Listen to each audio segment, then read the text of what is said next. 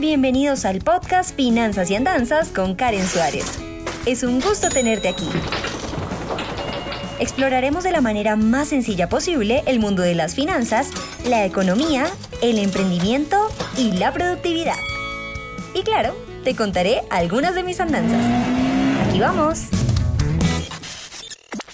Hola, hola y bienvenidos a un nuevo episodio de Finanzas y Andanzas. Estoy muy emocionada este viernes de Andanzas porque les voy a contar uno de los principios que para mí definitivamente han hecho un antes y un después en mi vida económica y financiera. Y no es por hacerme aquí la yo soy la sabia de las finanzas y tengo 60 años para hablarles de esto, pero sí que he empezado muy joven a relacionarme con estos temas eh, y la historia corta es porque siempre veía a mis papás puntualmente preocupados por temas de dinero y yo inmediatamente en mi infancia dije que tendría que ser yo diferente desde ya, desde ahora, mejor dicho, que hago para cuando esté como ellos no tenga que sufrir por esos temas. Y la verdad es que ese es el origen del canal de YouTube. Y dentro de todos esos aprendizajes y hambre de conocimiento que tenía, eh, y por qué no decirlo, sobre crecimiento personal, ¿sí? Y sobre finanzas personales, me encontré con un video precioso que se llama No te comas el malvavisco. Es una charla TED de Joaquín de Posada, que es un orador y motivación, eh, motivador personal que se dedicó a hacer un experimento este experimento fue tan increíble que se replicó en varios países, incluido Colombia, Estados Unidos y Japón. Yo dejé hace poco en mi Instagram, y ustedes lo pueden buscar ahí en el feed, está muy fácil de encontrar, eh, cinco videos que tienes que ver. Y dentro de esos videos, mi recomendado es el de No te comas el malvavisco de Joaquín de Posada. Y es para resumir, para quienes no lo conozcan, pero igual la charla TED es imperdible para que vayan, la vean y se la escuchen. Es ¿Qué pasa si colocamos a una serie de niños, sí, entre los 4 y los 10 años, con un malvavisco al frente y les decimos que se queden 10 minutos sin comerse ese primer malvavisco y si logran no comérselo, les damos a los 10 minutos otro? Es decir, es un retorno en la inversión altísimo, ¿sí? Es el doble, es decir, si no me como malvavisco, me dan otro. Entonces, eh, de, de, una se les enseña como un concepto de retorno en la inversión con la paciencia, ¿no? Hay niños que se lo comen, hay niños que aguantan los 10 minutos y pasados muchos años, cuando ya son adolescentes y adultos, eh, los entrevistan y se dan cuenta que los que no se comieron el malvavisco tienen mejores relaciones personales, tienen un mejor trabajo, mejores ingresos y mejor calidad de vida. Y los que se lo comieron tienen problemas, abandonaron eh, sus estudios, empezaron proyectos y no los culminaron, etc. Yo vi ese video y Joaquín de Posada al final dice, la clave está en postergar la gratificación. Postergar la gratificación. Y eso a mí me parecía un concepto increíble que empecé de inmediato eh, a aplicar en mi vida. Cuando recién tenía escasos 17 años, voy a postergar la gratificación. Entonces lo que hacía era que lo que me conseguía con el dinero de mis dulces, porque yo cuando estudié locución y producción de medios audiovisuales empecé a vender, dulces para, mm, este, pues, ahorrar, sí, y postergar esa gratificación, lo que hacía no era salir de manera compulsiva ni comprarme la ropa que estuviera de moda, eh, ni siquiera eh, me había comprado eh, cosas que uno diría, bueno, son necesarias, no sé, un buen par de zapatos, nada de eso. Yo dije, quiero tener un capital ahorrado, postergar esa gratificación para finalmente luego hacer algo y comprarme algo que, que valga la pena. Que en mi caso fue mi primer celular con el que empecé a grabar videos y que a sol de hoy digo, uff, esa, esa inversión se rentabilizó eh, en un porcentaje impresionante, porque realmente el celular para mí siempre ha sido una herramienta de trabajo y le invierto a, cámara y le invierto a calidad porque es mi herramienta de trabajo, es decir, yo con eso em, genero dinero. ¿Sí? Desde los videos hasta descargar aplicaciones que me corran perfectamente para invertir, etcétera, etcétera, etcétera. Y postergar la gratificación me sirvió también después cuando obtuve mi primer trabajo, 18 años, y yo empecé a volantear, es decir, a repartir volantes en las calles, en las estaciones de Transmilenio, a la salida de restaurantes, eh, etc. Y yo empecé a ganar mi primer sueldo, que era un poquito más grande que vender dulces, claro, y empecé a ahorrar y a postergar aún más esa gratificación. Y con ese primer dinero ahorrado, invertí eh, y ahí ya les cuento el error, pero invertí por primera vez en un mercado que se nos hace muy atractivo y que así atractivo es riesgosísimo y es el mercado Forex. Y todo lo que yo logré ahorrar de mi trabajo y de postergar la gratificación y de hacer cosas adicionales y de trabajar los fines de semana. Yo también recuerdo que por esa época eh, iba a conciertos y era la persona que recogía las boletas, le quitaba la colillita, la colita a las, boletas y la guardaba para luego contarlas y efectivamente decir, ok, de tantas boletas compradas, tantas personas entraron. Y logré entrar mm, a dos conciertos en esa época pagaban 90 mil el día, de 7 de la mañana a 9 eh, de la noche. Era una jornada extensa, de pie, no habían sillas, era durísima, pero yo sabía que tenía una meta y era invertir. Y gratifiqué, eh, gratifiqué mi postergación.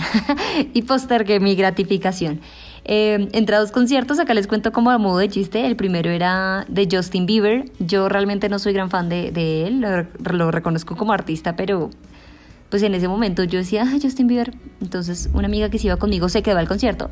Y el segundo concierto sí se me quedó en la memoria y en el alma para siempre porque entré y era el de Metallica. El concierto de Metallica, el tercer concierto, eh, que si no estoy mal fue aproximadamente en el 2014. Metallica del 2014 eh, en el Parque Simón Bolívar. Yo terminé mi trabajo y me alcancé a disfrutar la última hora de concierto. Esto no era permitido, amigos, es una infidencia, pero la música me llamaba. Em, de todas maneras, yo ya le había pagado boleta metálica en el 2010, así que era la segunda vez que los veía con mucha emoción. Em, y después de, bueno, hacer esos trabajos, asesorar en trabajos de la universidad, volantear, vender dulces, porque en la universidad también vendí dulces, em, logré juntar mis siete primeros millones de pesos que eso para los queridos oyentes de otros países es aproximadamente en esa época unos 2.500 dólares más o menos, aproximadamente así mal contados. Y yo dije, ahora sí fue y lo invertí todo al mercado Forex, amigos. Y Dios, qué error que cometí. Qué bueno, le saqué el provecho de entender que primero uno no mete a invertir todo lo que tiene ahorrado, por favor, no hagan eso. Eh, y segundo, que hay que estudiar antes de una inversión. Yo compré un curso de una persona que se hace llamar gurú en las finanzas personales colombiano, eh, que no voy a entrar más en detalle, pero ese curso la verdad es que no me sirvió para nada. Es decir, yo apliqué cada cosa que decía, pero me daba cuenta después de que el negocio de esta persona era hacerse pasar por gurú, pero no era una persona que se desenvolviera bien en el mercado Forex. Entonces seguí las recomendaciones de una persona que vende cursos, sí, pero que no invierte. En fin, después de ese momento, mini momento de rabia, eh, invertí todo mi dinero y mi capital. Claro, no lo voy a echar sobre la culpa al curso. Yo también estaba muy inmadura emocionalmente hablando eh, en inversiones y me di cuenta que mm, produjo en mí un efecto casino. Entonces yo invertía, eh, no sé, 10 dólares a un par, una pareja de divisas. Ustedes en Forex, para, para los nuevos en este podcast, en, en Forex lo que hacen es comparar una divisa con otra. Entonces, por ejemplo, dólar con el euro. Y miran la relación de si está subiendo el dólar con respecto al euro y viceversa por ejemplo.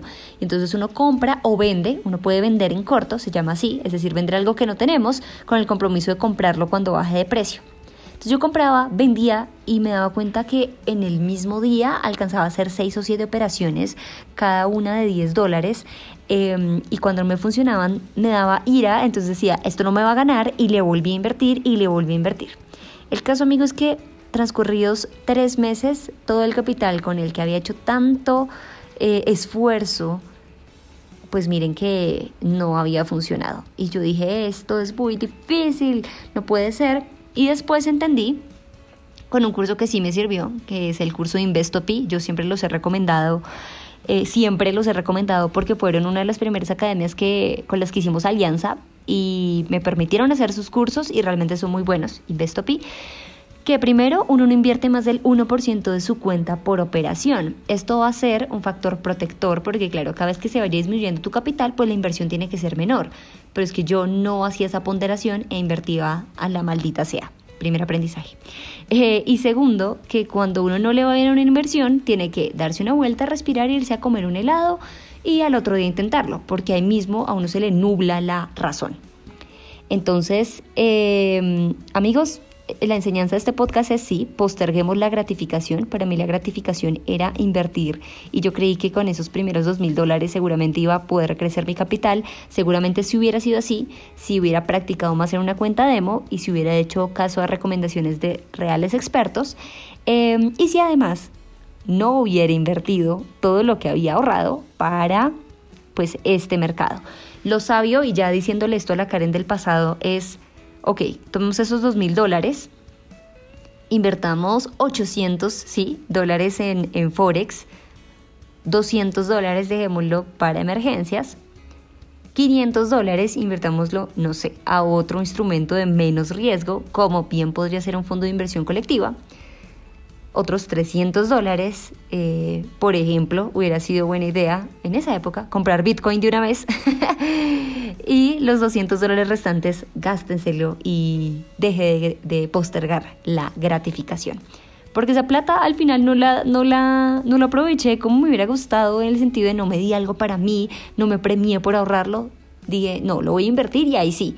Y bueno, miren que las cosas pasan. Así que la moraleja de esto es primero posterguemos la gratificación. Eh, igual, cuando tengamos ese monto que queremos, denos un premio, démonos un premio, de verdad, porque mm, hemos trabajado mucho por ese dinero y vale la pena reconocerse a uno mismo con un regalito para uno, pero por sobre todas las cosas, distribuirlo también sabiamente. Este fue el Andanzas de hoy viernes. Gracias por escuchar este podcast que se llama Finanzas y Andanzas. Si les gustó este episodio, por favor, califíquenlo positivamente. Recuerden que aparte de escucharnos, podemos vernos en mi canal de YouTube, en donde subo dos videos semanales.